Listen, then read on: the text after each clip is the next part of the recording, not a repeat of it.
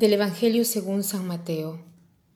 En aquel tiempo se acercaron a Jesús unos fariseos y letrados de Jerusalén y le preguntaron, ¿por qué tus discípulos desprecian la tradición de nuestros mayores y no se lavan las manos antes de comer? Y llamando a la gente les dijo, Escuchad y entended, no mancha al hombre lo que entra por la boca, sino lo que sale de la boca. Eso es lo que mancha al hombre.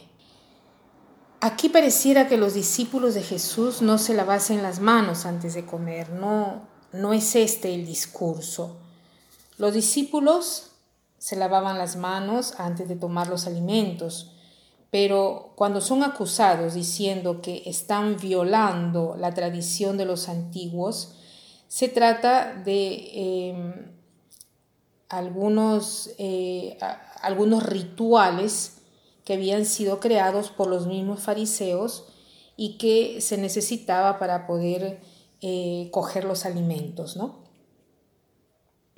O sea, no es que no observaban las reglas de higiene natural, sino que no seguían las reglas de los fariseos, comida impura, manos impuras, ¿no? Y Jesús nos quiere llevar a lo que es importante. Incluso dice, no lo que entra en la boca hace impuro, sino lo que sale de la boca es lo que hace impuro al hombre.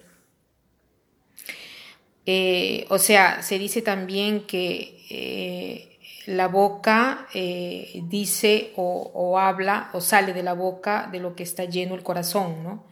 Entonces Jesús quiere sacar, eh, sanar nuestro corazón, quiere cultivar un corazón puro. ¿Y cómo se hace para cultivar un corazón puro? Un corazón puro es un corazón que está eh, en contacto con Dios. Es un corazón que se hace plasmar por Dios. No lo que entra en el hombre lo hace impuro. Todos los alimentos son puros. Todo ha estado creado por Dios, todo es fruto de la creación de Dios. Lo que contamina al hombre es lo que sale de su corazón y de su boca. Pero ¿qué cosa sale de nuestra boca? Salen las palabras que como hemos dicho tantas veces pueden destruir o edificar. Entonces, tratemos de ver hoy qué cosa quiero hacer salir de mi boca. Si quiero hacer salir palabras buenas, debo llenar mi corazón de cosas buenas, porque la boca habla de lo que está lleno el corazón.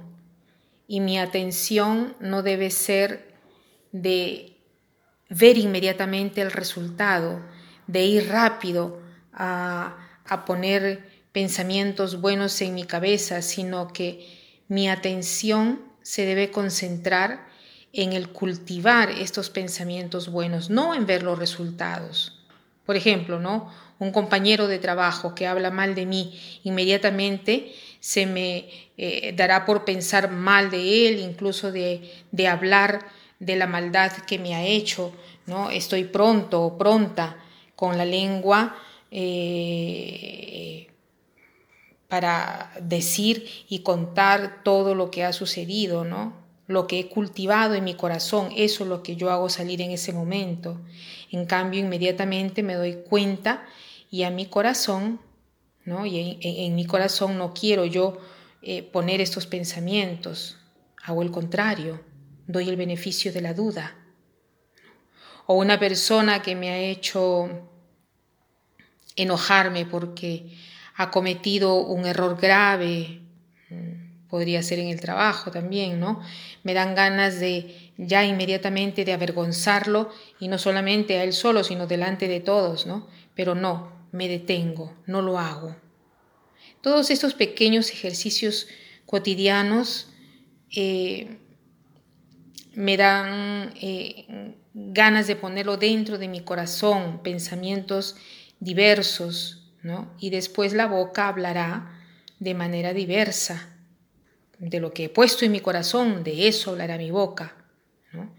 Hagamos de manera que nuestro corazón, eh, y corazón no se entiende solo por la fe como sentimiento, el corazón se entiende como el centro de nuestra persona, donde hacemos el contacto con Dios, donde tomamos nuestras decisiones. Tratemos de cultivar en nuestro corazón pensamientos de bondad, de decisiones, de decisiones buenas. Y entonces no saldrá de nuestra boca cosas que impidan, sino que eh, en cambio saldrá de mi boca cosas que harán puro el ambiente. Y para terminar, quiero citar esta frase que dice así, el Señor no mira el resultado sino el esfuerzo, el empeño que pongamos por conseguirlo. Y cuando hay empeño por conseguirlo, estemos seguros que al Señor no le faltarán las ganas de donarnos las gracias para conseguir incluso resultados sorprendentes. Que pasen un buen día.